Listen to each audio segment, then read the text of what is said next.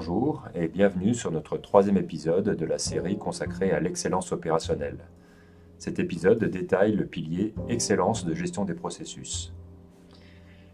Dès lors que plusieurs équipes utilisent une méthode ou travaillent à partir d'un processus particulier, la nécessité de bien définir ceci devient primordiale.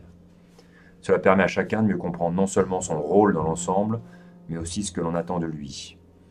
Alors que toute entreprise continue de croître et que les situations deviennent plus complexes, ces méthodes et processus doivent devenir à la fois standards et flexibles, ainsi que mesurés pour permettre leur amélioration. Cependant, une organisation peut rapidement être étouffée par le fardeau de la définition et de la mesure de ses propres processus. Nous sommes donc profondément convaincus que deux règles sont essentielles ici. La première, c'est que la gestion des processus, comme la plupart des autres domaines, doit être centrée sur les processus les plus importants pour l'entreprise, ceux-ci doivent être proches de la perfection, de l'excellence. Deuxièmement, les processus doivent être adoptés par le personnel. Un processus parfait sur le papier est inutile s'il n'est pas réellement utilisé par les personnes. Les gens doivent les adopter et, quand ils le font, ils doivent y prêter attention et ressentir un réel besoin de les améliorer.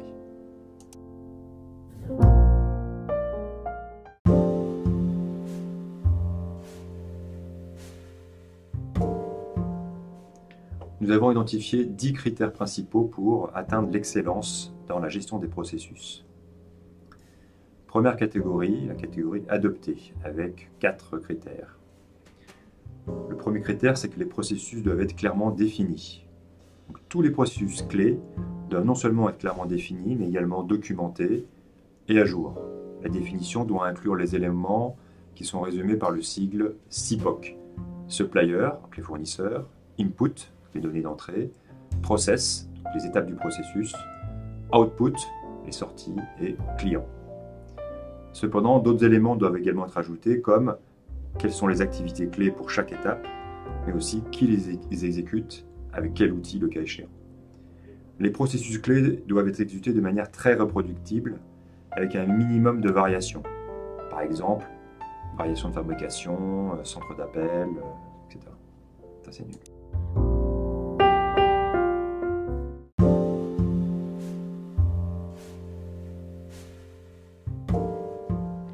Processus clés qui doivent être exécutés de manière très reproductible, avec un minimum de variation, par exemple en fabrication ou un centre d'appel, doivent alors avoir une description détaillée au niveau de la procédure opératoire, afin de constituer une procédure très normalisée.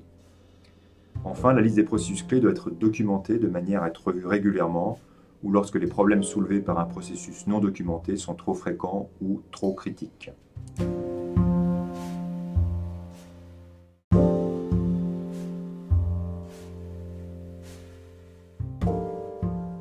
Deuxième critère est justement le critère ou les critères de décision et d'escalade.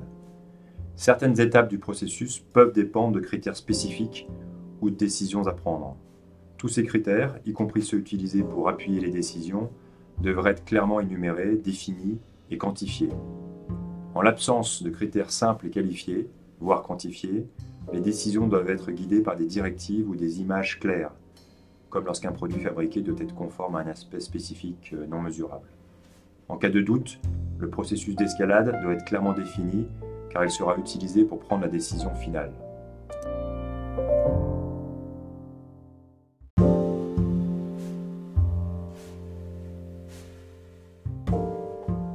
Le troisième critère est la mesure de la performance.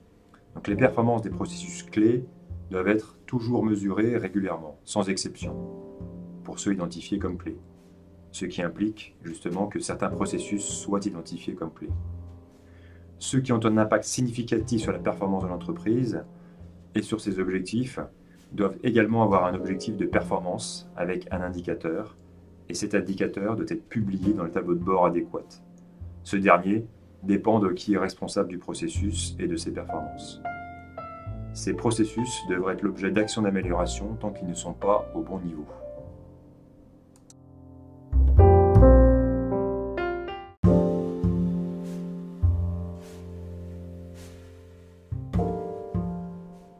Quatrième critère, et le plus important, est que les processus soient adoptés. Il est essentiel de comprendre que les processus doivent réellement être adoptés par le personnel. Ils doivent être utilisés parce que les gens les trouvent utiles et non pas parce qu'un responsable leur a dit de le faire. Ils seront améliorés naturellement lorsque le personnel comprend l'intérêt de ces processus. Une organisation a atteint le plus haut niveau de maturité lorsque son personnel opérationnel, et non les managers ou l'équipe d'amélioration continue, prennent des initiatives pour les améliorer.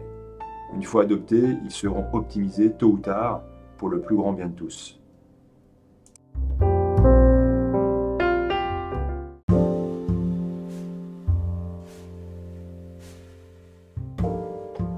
La deuxième grande catégorie de critères est la catégorie standard et flexible. Donc, le premier critère dans cette catégorie est la règle des 80-20. Les processus et les règles ne doivent pas être conçus de manière à pouvoir gérer toutes les situations. S'ils l'étaient, ils seraient beaucoup trop complexes ou changeraient trop souvent. En règle générale, ils devraient couvrir environ 80% des situations auxquelles ils pourraient être confrontés. Toutefois, pour certains processus, ce nombre peut être beaucoup plus proche de 100%. Cela est particulièrement vrai dans des situations de très grand volume, de coûts élevés de non-qualité et de risques importants de sécurité.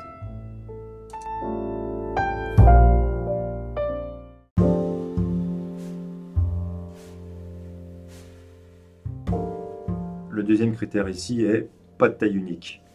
Parmi les situations couvertes, les processus doivent avoir un nombre très limité de variantes. Mais en même temps, ils doivent être adaptés ou personnalisés pour pouvoir également gérer des situations très différentes.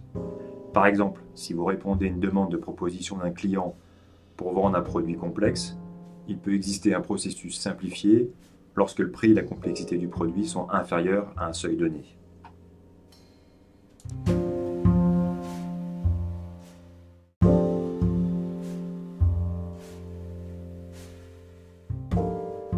Le dernier critère de cette catégorie est que les processus doivent être standards. Dans les grandes organisations qui ont plusieurs sous-unités du même type, comme plusieurs bureaux régionaux, plusieurs usines de production, etc., les processus pour des unités similaires doivent être standardisés. Toutefois, il peut également exister un certain niveau de personnalisation locale pour prendre en compte les différences locales, comme des produits différents, des segments de clientèle différents, etc.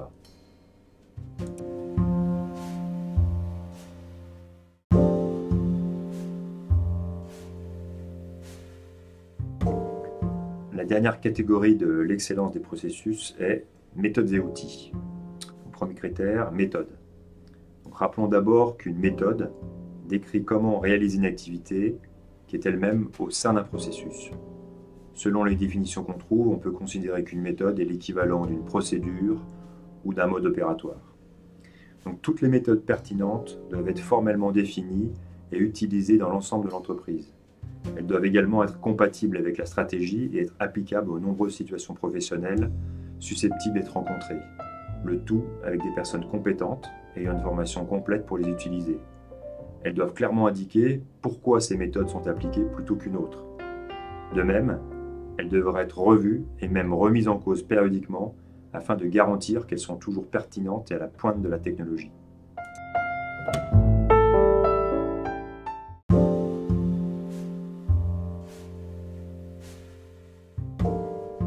Critère est celui des outils performants au bon endroit. Les processus qui sont essentiels à la performance d'une entreprise doivent être associés des outils à haute performance. Cependant, les autres processus n'en ont pas forcément besoin, ceci afin de limiter les coûts et d'allouer les ressources financières aux endroits les plus pertinents. Cela implique que les processus clés et leurs outils associés soient identifiés et que les critères d'achat ou d'investissement soient adaptés. Les outils peuvent être un système informatique ou des outils techniques, financiers, voire même administratifs. Il pourrait s'agir d'outils de communication. Un exemple, c'est une entreprise euh, qui a de la RD sur plusieurs sites et qui devrait alors disposer de, bah, de la meilleure plateforme de gestion de projet en ligne disponible. Ça peut également être des équipements spécifiques ou des outils individuels. Par exemple, une entreprise de mode de luxe compterait beaucoup sur son travail manuel avec une très haute qualité. Elle aurait donc besoin des meilleures aiguilles à coudre pour les opérateurs.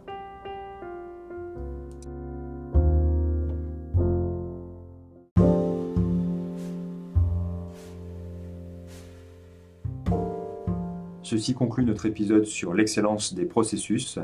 Merci d'avoir écouté jusqu'au bout et à bientôt pour un prochain épisode.